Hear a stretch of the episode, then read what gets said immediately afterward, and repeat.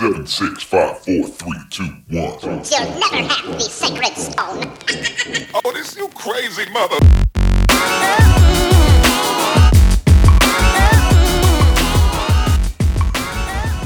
Bueno, saludos a todos. Mi nombre es William. y Robin. En el episodio de hoy vamos a estar hablando en migajas sobre los gastos gubernamentales y cómo se ven a través de todo el gobierno contratos excesivos por distintas razones. Vamos a explorar desde cuándo ha estado pasando esto en la última administración y qué se puede hacer para solucionarlo. Bueno, hace semanas yo estaba hablando con Robin eh, sobre pues, próximos episodios, diferentes temas que queremos traer al, al podcast. Y como nosotros queremos hablar de todo y queremos hablar de Puerto Rico y del mundo, se nos ocurrió esta idea de crear una serie que se llama Puerto Rico Expuesto, donde estaremos hablando cosas que están pasando en el gobierno que nos deben importar como ciudadanos y Porque están pasando un montón de mierda. Exacto. O, o cosas que nos deberían de importar porque estamos en una crisis económica en estos momentos. eh, social también. Y lo, lo que queremos hablar de este episodio principalmente es los salarios y los contratos que están, como el hashtag que se empezó, el puestazo, que están... Vamos a hablar de los puestazos. De los puestazos que, que están cabrones, ¿sabes? Muchos, muchos puestos que, que se entiende que están excesivos la paga, mucho chanchullo, muchas cosas antiéticas, pero se está viendo además de, de, de la cuestión del lado de la paga, muchas conductas que no, que no Están al garete. están en carete, ¿sabes? Como tú dices, que, este, este, que están social, no solamente los chavos, eh, nepotismo, hay favoritismo, panismo. ¿Cuántos panas hay ahí metidos por ahí? Pues nosotros vamos a hablar de par de casos hoy. Eh, aproximadamente como 15 casos que vamos a estar hablando de diferentes situaciones donde esto todo está reportado. Nosotros queremos dar un big picture de todos los contratos medio shady. Y a veces son contratos, podemos decir que válidos, entre comillas, pero son contratos que nos estamos cuestionando porque es tan grande tal vez. Eh, como Willy dice, es- es nuestro primer episodio de Puerto Rico Expuesto, la serie. Va a ponerlo así como si estuviéramos en Telemundo. Puerto Rico Expuesto, puestazo. Exacto, y de verdad, a mí personalmente, Robert sabe que yo no soy un tipo de política, sé bien poco de política, y me estuvo bien interesante la cantidad de información de cosas que yo veo que sé que no están bien, o puede ser que yo con, llego con mis valores, yo creo que es algo raro ahí. Y para esto, conseguir toda la información que necesitábamos nos costó un montón de trabajo. Además de buscar información en la prensa escrita, los periódicos locales, conseguimos información a través de la oficina del Contralor, Y eso es de lo de, de que estamos hablando desde de, ahora, de, lo que se publicó, lo reciente. Lo reciente, sí, venimos a hablar de. Porque sabemos que está ya pasando muchos muchos gobiernos y muchos años, pero estamos hablando de lo que está pasando ahora. Y hay un montón. Hay un montón y vamos a hablar claro, la, la administración de Ricky Rosselló lleva dos años contada. O sea, lleva desde el do- 2 de enero del 2017 y ahora estamos a primero de agosto en el 2018. Lleva un año y seis, siete meses. Y, y si ponemos con, con lo que pasó de María, que tú no puedes, tú como gobierno, como institución, si, tú tuviste como un- un- un- ciertos meses de bajas, o que está menos tiempo en el poder como tal full. Menos tiempo para que se enteren de los chanchullos que te tiraste. Porque vamos a ver claro, Don María, eso fue un free for all para todo el mundo. Eso también. Este, otra cosa que, por lo que queremos dejar claro es los casos que vamos a estar hablando eh, de la gente y de la información que escogimos. No son gente presa, no son casos de corrupción que estén ya arrestados fuera de su poder. Son gente que siguen ejerciendo y que siguen cobrando o ya dejaron de ejercer y lo más feo que tienen es un casito antiético. Un casito antiético por aquí, un casito antiética por allá. Y una Eh, multita y síguelo por ahí. Y síguelo por ahí. Le siguen dando contratos a gente por, por par de miles largos que sería que te costaría a ti trabajar a 7.25 la hora casi todo el día para tú poder conseguir un contratito así. Así que esta- vamos a hablar, vamos a entrar a unos casos bien chéveres. Vamos a empezar con mi favorita. Julia Kelleher. La Kelleher, la secretaria del Departamento de Educación, como muchos la conocen. La, ¿Y por qué la- tu favorita? pues mi, favorita porque Kelleher no es local. Y en verdad cuando llegó Kelleher yo en verdad le tenía como que estaba bien pompeado. Y dije, esto va a ser alguien que vino de afuera y que va a reformar las cosas y va a hacer las cosas bien hechas. Va, va a mover el departamento de educación. Y pues tiene un contratito bien chévere. Este, mucha gente conoce que el contrato de Kelleher es 250 mil dólares anuales. Adicional a eso, ella también tiene una cláusula bien chévere de despido injustificado o cualquier despido, una cláusula de, de protección. Básicamente ella tiene su propia ley 80. Bien interesante, ¿verdad? Bien como, como que la interesante. fecha en que se pone, como que tiene esa cláusula bien interesante. Bien interesante. Allá la protegen con 133 mil dólares en caso de que la despidan. Eso es como que un buy package, un buy buy package. Más de la mitad de su salario. Es una exageración, eso no es una mensaje, es una exageración. Una exageración. Yo creo que si, ah, bueno, si en su salario a la mitad, o sea, es algo Yo terrible. creo que, en- que en- si vamos a hablar en cuestión de trabajo, si eso es un contrato, en pocos sitios te van a hacer un contrato que te digan, mira, me tienes que pagar eh, seis meses de trabajo si me votan injustificado. ¿Tú te imaginas? Vamos a trabajar en McDonald's y mira, pues me vas a pagar de los 20 mil que me pagas al año. Si me votas, me pagas 10 mil. No importa lo que pase, me vas a pagar Ajá. 10 mil. Yo te puedo creer brother, meses, eso- pero la mitad. Y en un gobierno en crisis. Pero, o sea, también Sí, cuando él es el entró al Departamento de Educación, yo tenía mucha fe en lo que ella podía hacer. Porque ella se vendió como que una consultora con, con expertise en educación. Y dije, pues esta tipa una dura. Y vine a reformar esta pendejada y nos vamos a Se poner con la con- educación derechita. Se veía preparada este, en, en- o sea, profesionalmente. En Y lo, que, y lo que hemos visto hasta ahora han sido muchos planes, muchos proyectos, pero no hemos visto resultados. Y yo no voy a dudar que Kelly le está haciendo un trabajo excepcional. Pero la realidad del asunto es que en este tipo de casos no sabemos si primero que nada está haciendo un trabajo cabrón. No, estamos, no sabemos si ese, ese trabajo realmente que ella está haciendo no lo puede hacer alguien local por el mismo, la misma cantidad de dinero porque no estamos viendo un trabajo excepcional.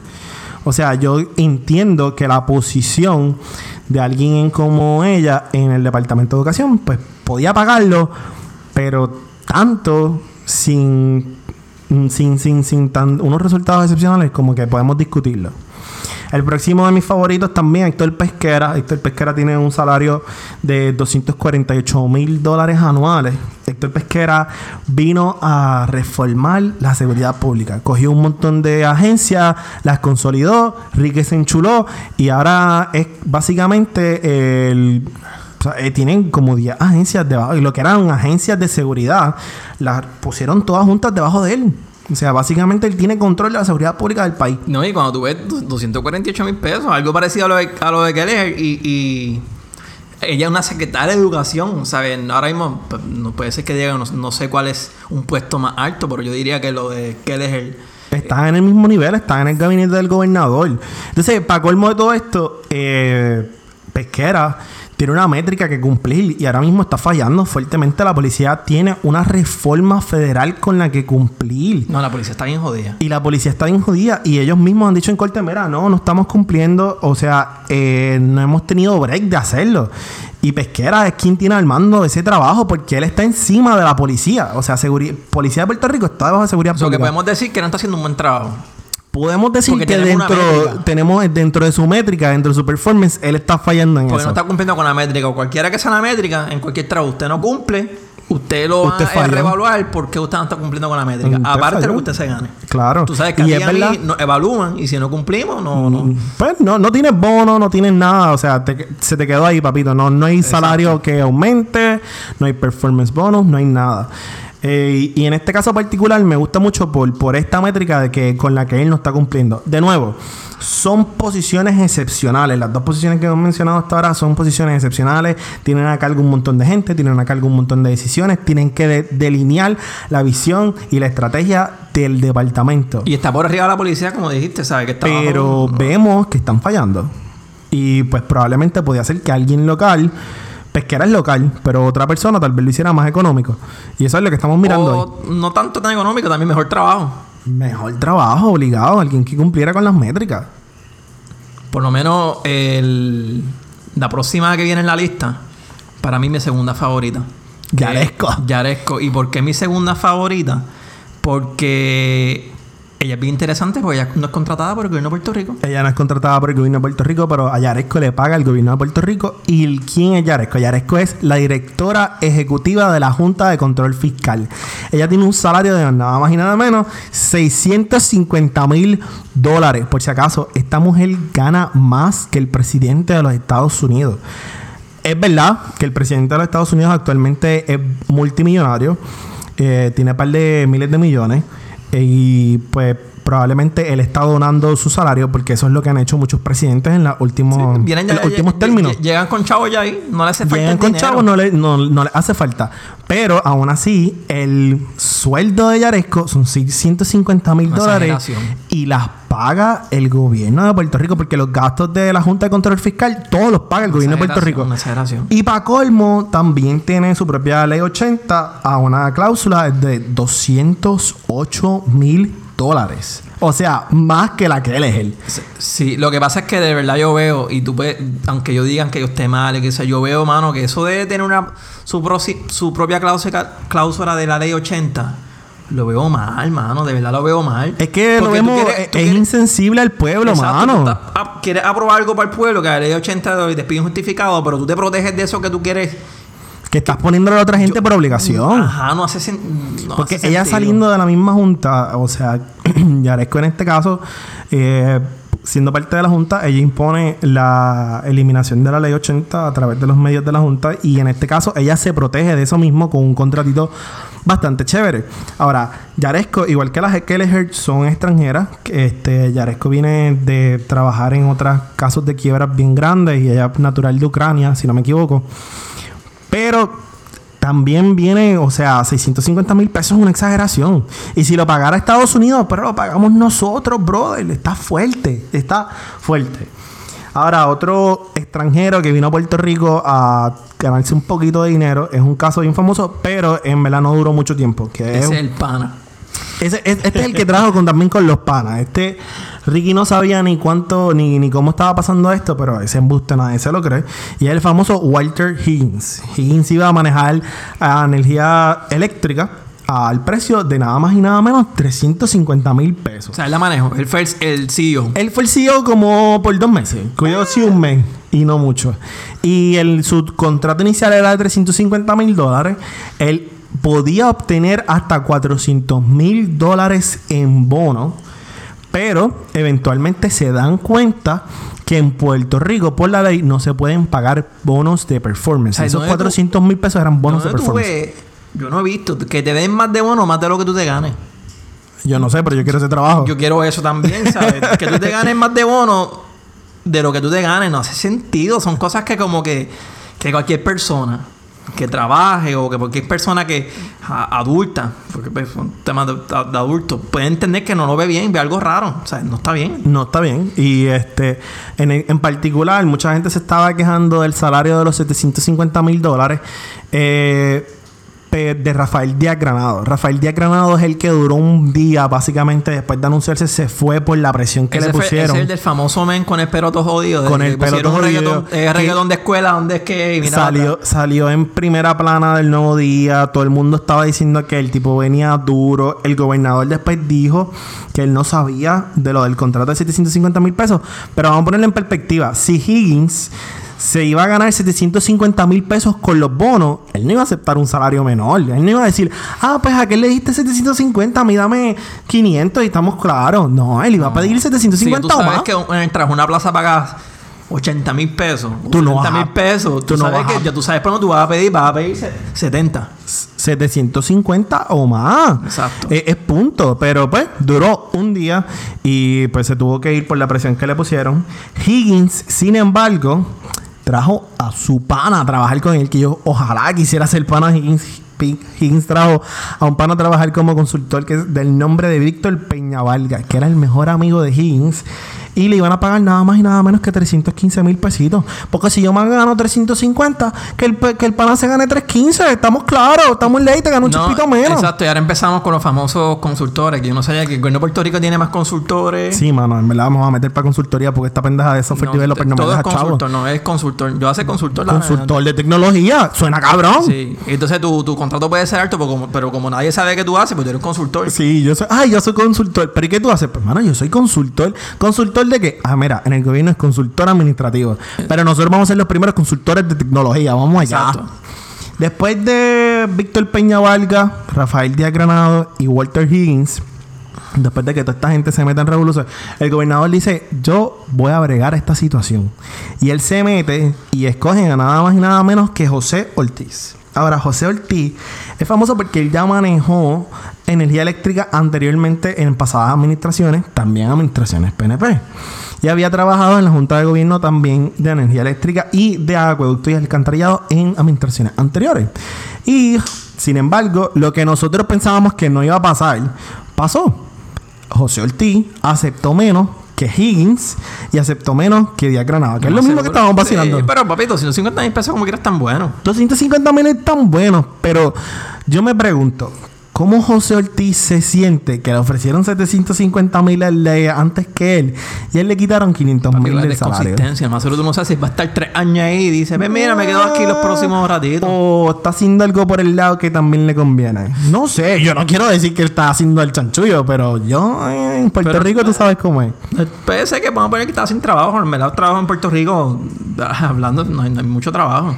Eh, profesionalmente no hay, no estamos en una etapa de que haya mu- mucho trabajo y paguen todo el mundo y eso, pero pues, él lo cogió. Pues José Ortiz trajo a dos panitas de él que habían trabajado con él anteriormente. Uno de ellos es Josué Colón, que tuvo un conflicto con la pagada de retiro. Eso, eso tuvo un caso atlético, ¿verdad? Él no, él tuvo un, un caso por el retiro, porque él estuvo un montón de tiempo, José Colón estuvo un montón de tiempo trabajando en energía eléctrica como temporero.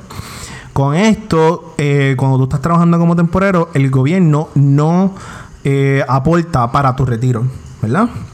Hicieron una resolución dentro de energía eléctrica con la Junta de Gobierno para que específicamente la porción de él, energía eléctrica la pagara. Pagaran 38 mil pesos y energía eléctrica la pagó.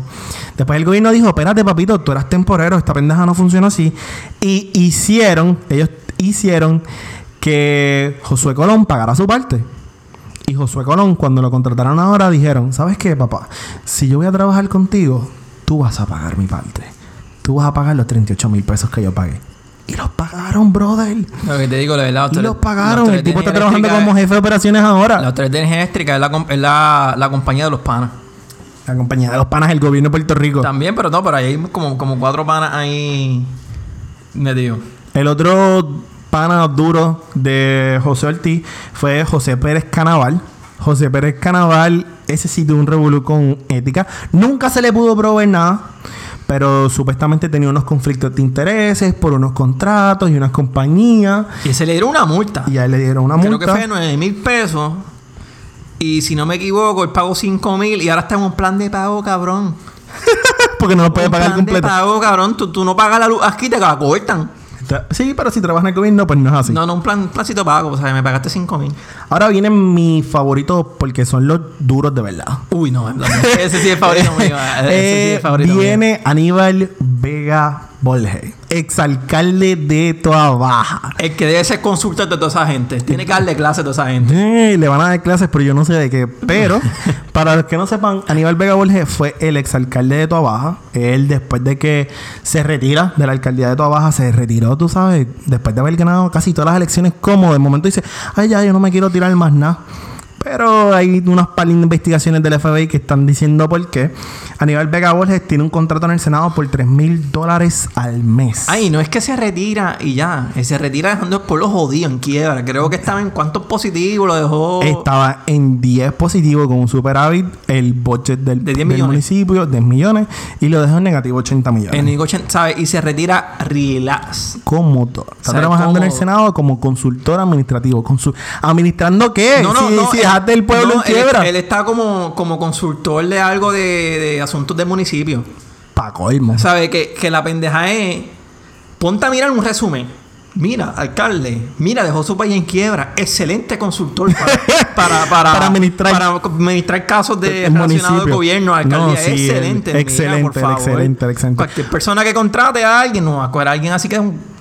Pero para mí no hay nadie mejor que el que vamos a mencionar ahora. Y después ninguno, todos los, todos los demás son nenes de teta.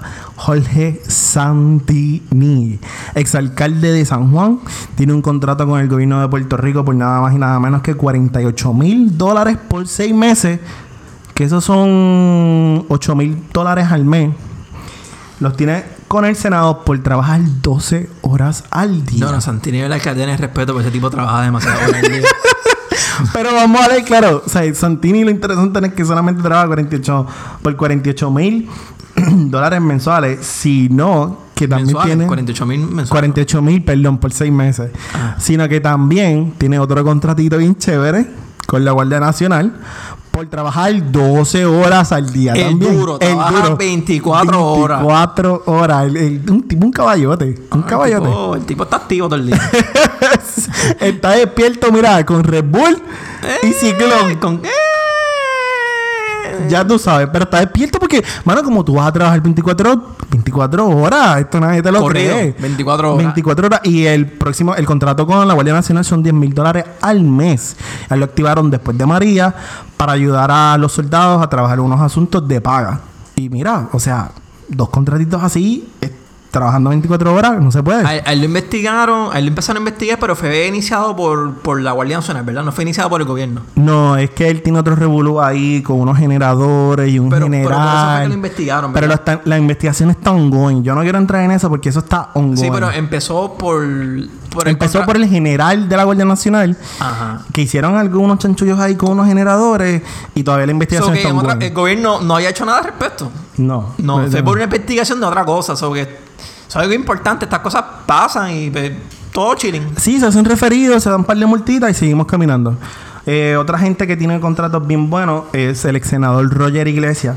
Roger Iglesias tiene un contrato de 33 mil dólares.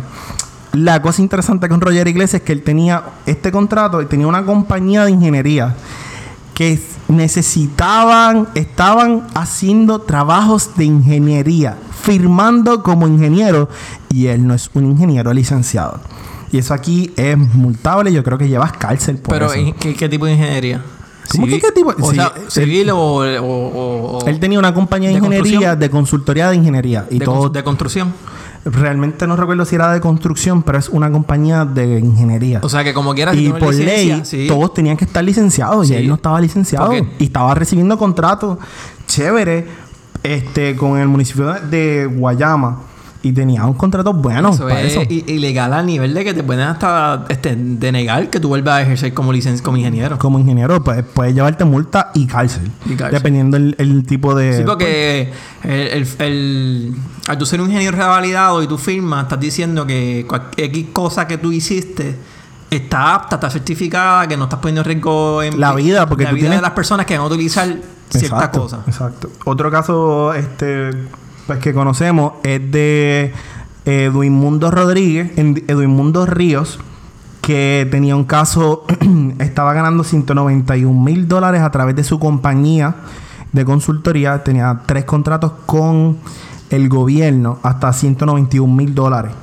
También tenemos a Elizabeth Casado, que era ex representante PNP, que después de perder las elecciones le dieron un contrato de 72 mil dólares por consultoría Para que- para que administrativa. mal, para sí, no, perdiste, ven a trabajar con nosotros. O sea, y Edwin Mundo fue lo mismo. Pero el de Edmundo es, papi, que los contratos de Edmundo son diferentes. Son, son para varios con- contratos y son 191 mil dólares. Sí. Sí, sí, y son gente que perdieron eh, sus escaños políticos, perdieron las elecciones y pues después vienen y trabajan Y con el Edmundo gobierno como también quieran. es consulting, ¿sabes? Que, seguimos con los famosos consultorías. Exacto. También tenemos a Harry Vega, que también tenía, él era el director de una oficina de capacitación y asesoramiento en asuntos laborales y administrador de recursos humanos. Tenía un título chévere, él era popular. Retó a William Miranda Marín en Caguas para las elecciones, perdió, pero también le dieron un contratito bastante Sí. chévere. Los perdedores triunfan también. Sí, no, tú siempre sales ganando en el gobierno. Es más, que yo creo que, que- que de esos casos que hemos hablado puede ser que ganen, que los contratos sean más de lo que fueran a haberse expuesto actual. Albita Rivera también, una ex senadora que perdió las elecciones, le dieron un contrato de 54 mil dólares en el 2017 por consultoría administrativa. María Vega también perdió las elecciones, una ex representante y tenía un contrato de 30 mil dólares.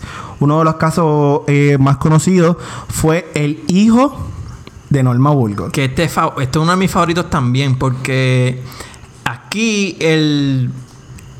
Aquí el de, el de ¿cómo que se llama? Este, Vega Borges. Vega Borges. Aquí es bien interesante porque Vega, Borges está involucrado en este caso porque él fue a que recomendó al hijo de, Norm- de Norma Burgos para la para el puesto que tiene la Comisión Estatal de Elecciones. Él fue que lo recomendó. Y este tipo estaba ganando 8 mil dólares al mes. Pero aquí lo que pasa con él no es tanto lo que se gana, es que a él, por una investigación que. Te digo ahora la razón de la investigación, pero investigaron, él no estaba como que irregularidades en su asistencia. O sea, lo está investigando porque el tipo no está yendo al trabajo y está cobrando. No estaba yendo al trabajo, no estaba cobrando y tenía ahora mismo una, una investigación del negociado Y de investigaciones fea, sonaba especiales. fea. Sonaba fea, estaban buscando los récords electrónicos, el récord de papel para ver si el tipo iba a trabajar o no. Y que le era interesante de, de, de este, porque pasó esa investigación. Por una pendeja que tuvo chats con, con Norma Burgo.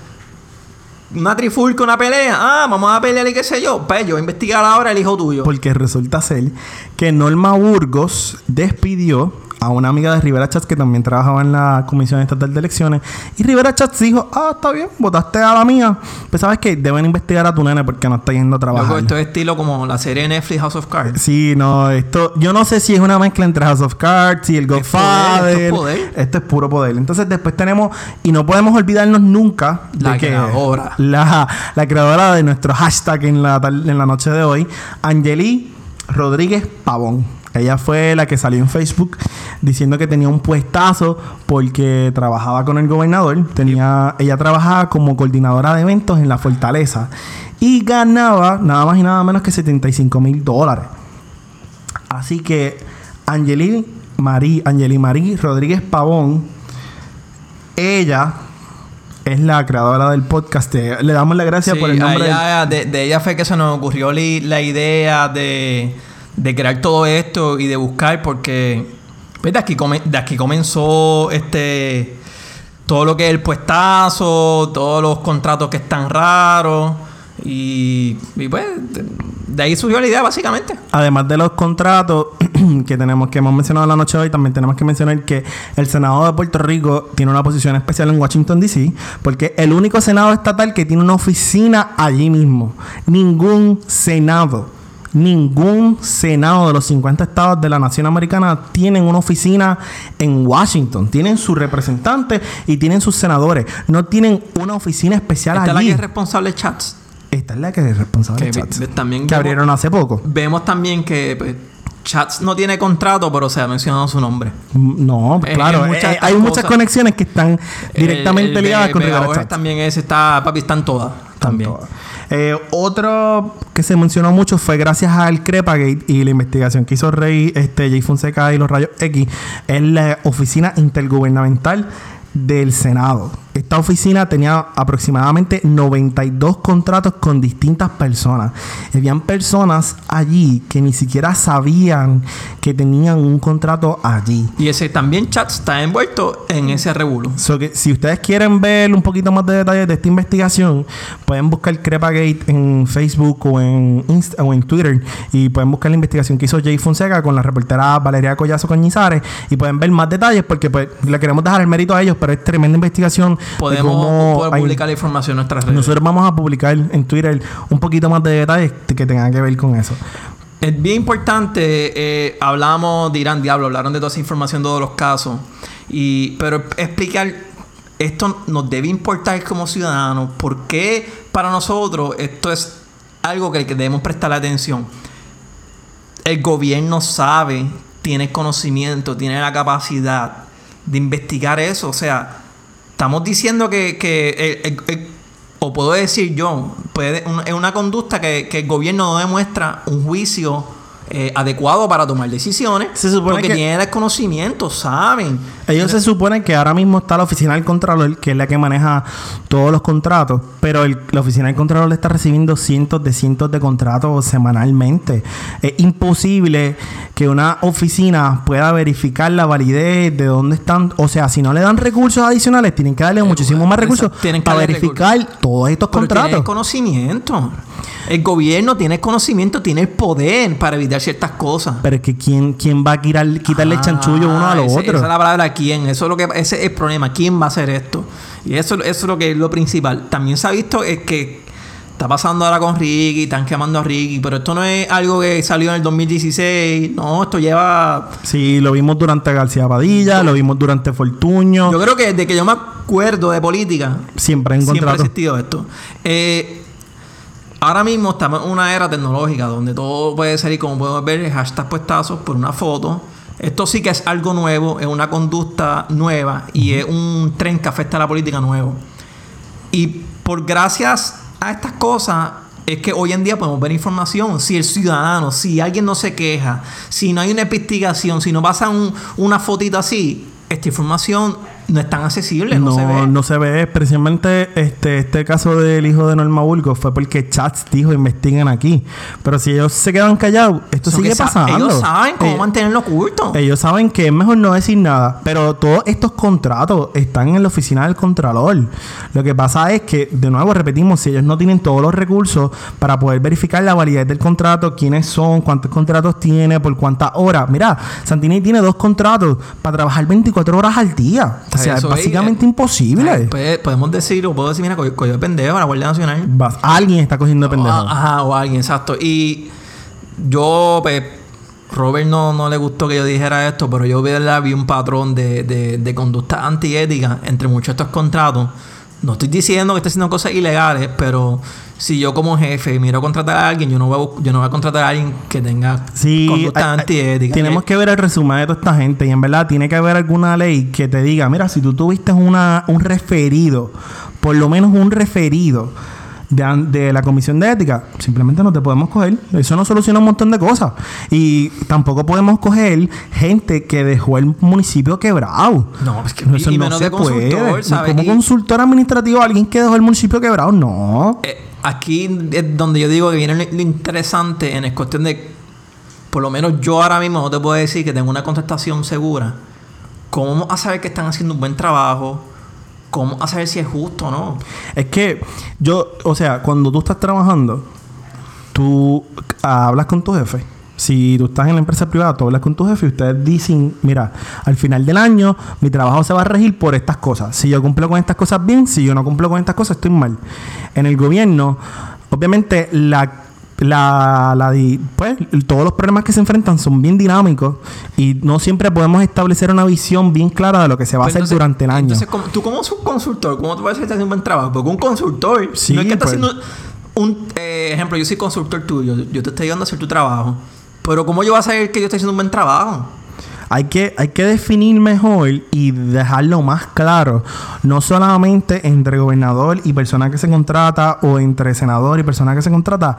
Hay que dejarle más claro a la gente cuáles son las cosas que estas personas están haciendo y tienen que hacer. Yo- Porque si tú no estás cumpliendo con tu trabajo, pues ¿para qué estás allí? Yo, yo entiendo que el ciudadano, no sé cómo, pero sé que es bien importante que el ciudadano, el ciudadano debería tener un poco más de, de poder o voz en cuestión de estas cosas del gobierno, porque el gobierno es del pueblo.